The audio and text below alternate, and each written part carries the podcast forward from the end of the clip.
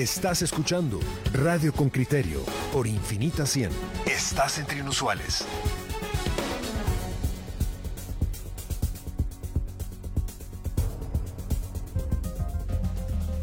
Coyuntura. Bueno, bueno, en este día de la secretaria, secretaria, secretaria, la que escucha, escribe y calla, decía Mocedade, vamos a hablar de las mascarillas. Ya saben ustedes que mañana, ¿no? Mañana miércoles el presidente seguramente anunciará algunas medidas que parece que van por la desmascarización del país eh, en el sentido de ponerlas voluntarias. Vamos a escuchar la nota de don Henry Bean para luego hablar con un invitado. Primero, la nota. El informe de Henry Bean, reportero con criterio. Hoy el presidente Alejandro Yamatei anunciará en cadena nacional las nuevas medidas para el regreso a la normalidad tras dos años de pandemia del COVID-19. Una de estas disposiciones puede ser la liberación del uso de la mascarilla en espacios públicos. Ayer, Kevin López, secretario de Comunicación Social de la presidencia, evitó adelantar cuáles serán las medidas. No obstante, la posibilidad de eliminar el uso del cubrebocas preocupa a los epidemiólogos, ya que si bien otros países como Argentina, donde desde octubre de 2021 ya no fue obligatorio, lo dispusieron cuando alcanzaron arriba del 60% de su población inmunizada con esquema completo de vacunas. Guatemala, de acuerdo con el portal de salud, tiene 41.1% con dos dosis. Los refuerzos apenas alcanzan 0.04%. Edgar López, decano de la Facultad de Medicina de la Universidad Rafael Andívar y uno del grupo de académicos que emitió recomendaciones al mandatario en el manejo de la pandemia, está de acuerdo con las medidas menos restrictivas, como el uso del cubrebocas. Eso sí, recomienda solo aquellos municipios en donde la vacunación está avanzada, como el municipio de Guatemala, que cuenta con el 90% con el esquema completo. Es bueno porque en algún punto del equilibrio tienes que empezar ya a no a abolir totalmente medidas. Incluso la medida debiera de respetar algunas cosas, como por ejemplo, si tú en tu libertad individual de persona te sientes más seguro con la mascarilla, no te la quites, úsala, pero sí ser responsable aquel lugar donde vas, que tiene menos de 10% de vacunación y donde tú sabes que los contagios están todavía activos, por supuesto no llegues a convencerlos de que se la quiten. Más bien ayuda a llegar a convencerles de que se vacunen. Ojalá tú, que los humanos, dos guatemaltecos, empleáramos esa fuerza con la que peleamos, no, esto no, esto no, peleáramos por cosas como, por ejemplo, vacúnense. Las áreas urbanas presentan mayor registro de vacunados con dos dosis. Por ejemplo, la antigua Guatemala 75%, San José Pinula 73%, Misco 63% y Santa Catarina Pinula 60%. Esos datos son importantes para el gremio de restaurantes, ya que según Andrea Estela, vicepresidenta de la gremial de restaurantes, da margen a que las medidas se vayan relajando. Señala que los asociados están de acuerdo en la eliminación de la mascarilla para comensales. No obstante, dice que la decisión es que el personal continúe con la protección. Sobre las discrepancias que puede existir entre sus clientes, comenta. Si el Estado es quien dice que se queda opcional, a nosotros nos deja muy poca oportunidad de regular.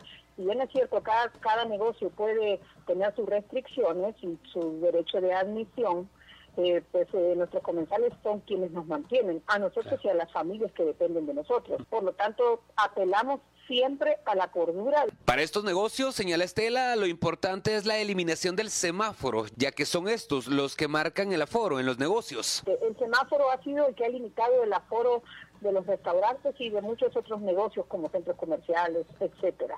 Entonces, eh, eh, esto ha limitado los ingresos, esto ha limitado que la economía despegue y, estamos ante una inminente recesión. Los negocios con declive en actividad comercial y la educación en caída libre. Los centros educativos no logran levantarse y los más afectados son los municipios en donde la vacunación es casi nula. Por ejemplo, Santa Bárbara Huehuetenango registra solo 7% de su población con esquema completo y en el oriente del país, Tacisco Santa Rosa, solo el 30%. En este último municipio hay clases presenciales, pero el profesor de diversificado, Kelman Sarmiento, de 32 años y con tres hijos menores, le preocupa que se elimine la mascarilla porque dice que muchos adolescentes no están vacunados porque en las familias persiste el rechazo por los inmunizadores. Este, yo estaba por recomendarle al, director, sugerirle al director ¿va? que este, se pudiera tomar en cuenta que todos los estudiantes vienen con su mascarilla porque no todos están vacunados. eh, se hizo un sondeo, pero hay muchos padres que no están a favor de la vacuna, o antes por consecuencia, pienso yo que muchos estudiantes no están vacunados todavía. El establecimiento cuenta con siete docentes, todos con esquema completo y algunos con refuerzo. El sistema de salud cuenta con 2.247 camas para atender COVID-19. 90 están ocupadas, 6% con casos severos. Henry Bean, Radio con Criterio. Muy bien, la nota de don Henry Bean pone el tema sobre la mesa y vamos a hablar con don Noé Boror. Él es alcalde de San Pedro Zacatepeques, pero también es médico de profesión eh, con 25 años de ejercicio. Eh, eh, alcalde, doctor, buenos días, ¿cómo estamos? Muy buenos días, bien, gusto saludarlo, gracias por la entrevista. No, señora, usted por, por respondernos. Eh, ¿Cómo ve usted como alcalde, como médico y, y además como, como alcalde del municipio, creo que se, en el que se registró el primer brote de COVID en Guatemala? ¿Cómo ve usted las medidas que se puedan tomar o dicho de otra manera, qué medidas propondría usted?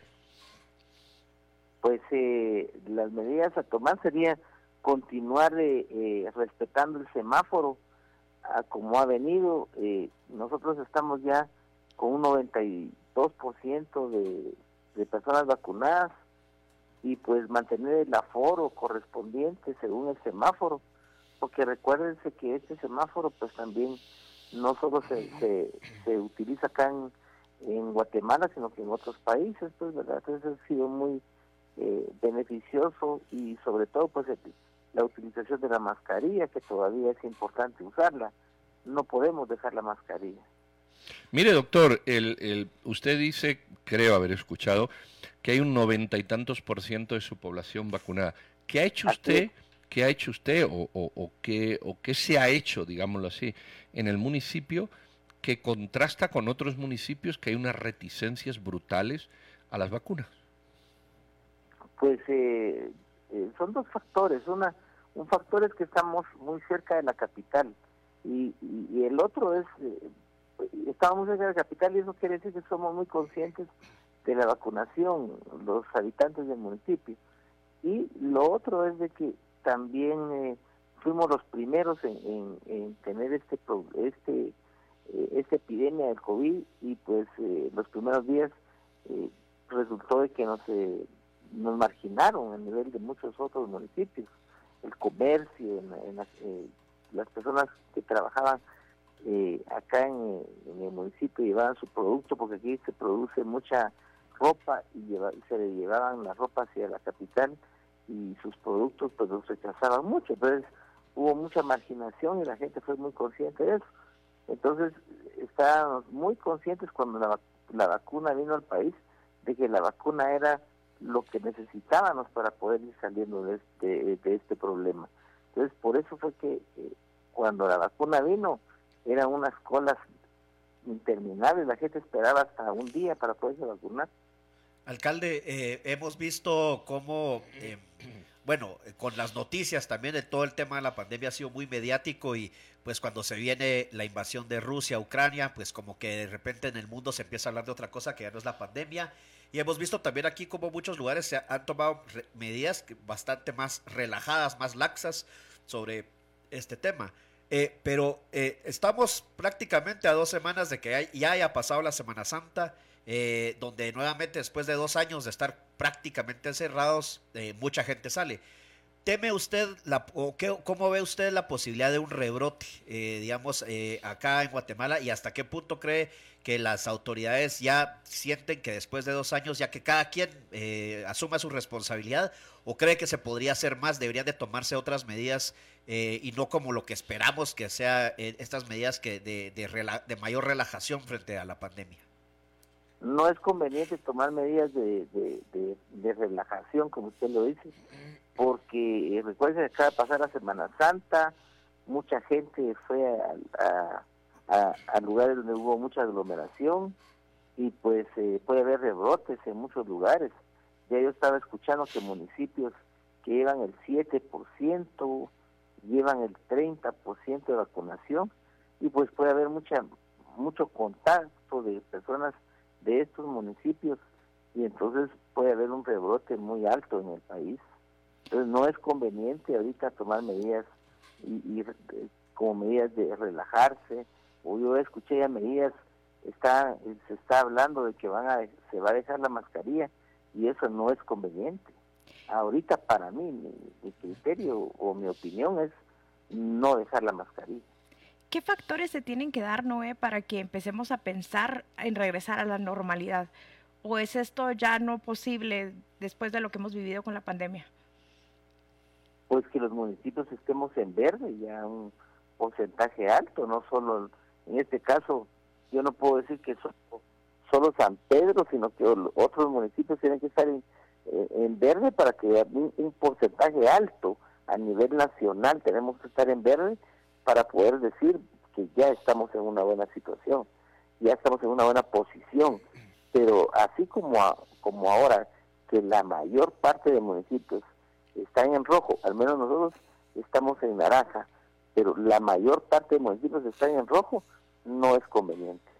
Eh, alcalde, yo creo que hay como una especie de necesidad de tutelaje. Eh, si el presidente mañana dijera, miren, que cada institución determine en función de, cómo están las cosas, si lo pone voluntario o lo pone obligatorio. Le pongo un ejemplo. Si usted tiene una farmacia, puede poner a la entrada, aquí se entra con mascarilla. Si usted es alcalde de un municipio, puede decir, mire, aquí las escuelas eh, se aconseja el uso de mascarilla. No, no lo sé dejar esto a criterio más de la libertad individual que de la imposición gubernamental que, no siempre tiene la información dispersa que hay de las condiciones de, las cosas.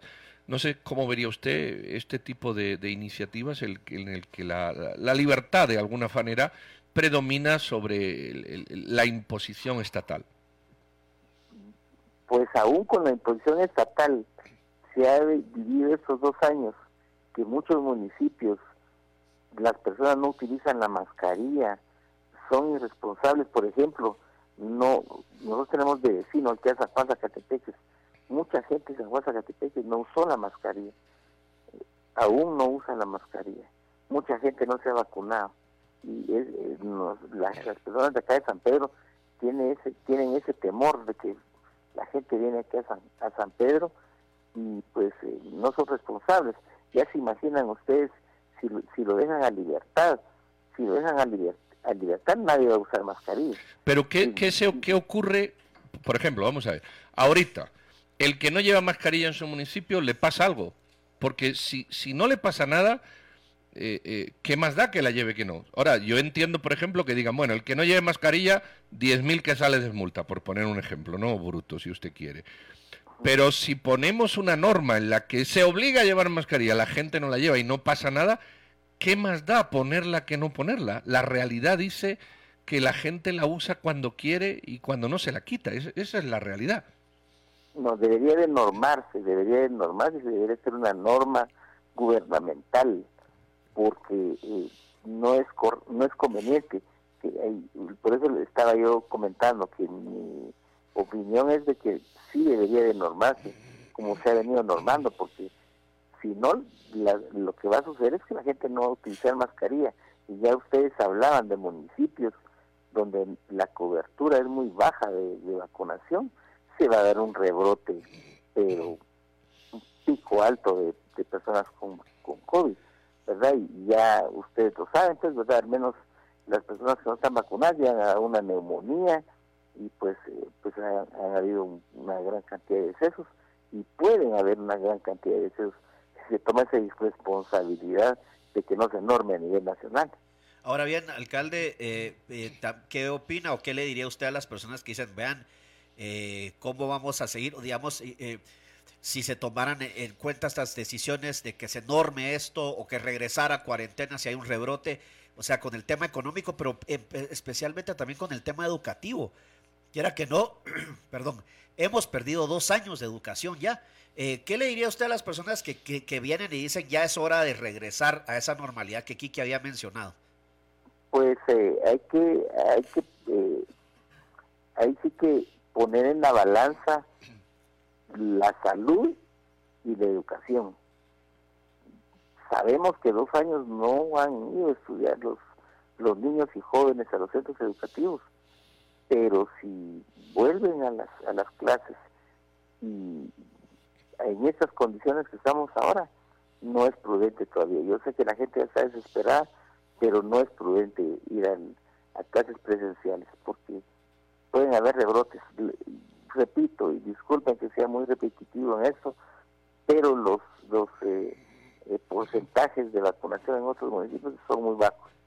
En muchos municipios, en varios municipios, eh, es hasta en los municipios del, del, departamento de Guatemala hemos tenido reuniones con alcaldes del departamento de Guatemala y hay municipios que están, los del departamento de Guatemala estamos cerca de la capital, pero aún así el porcentaje es muy bajo de otros municipios de vacunación.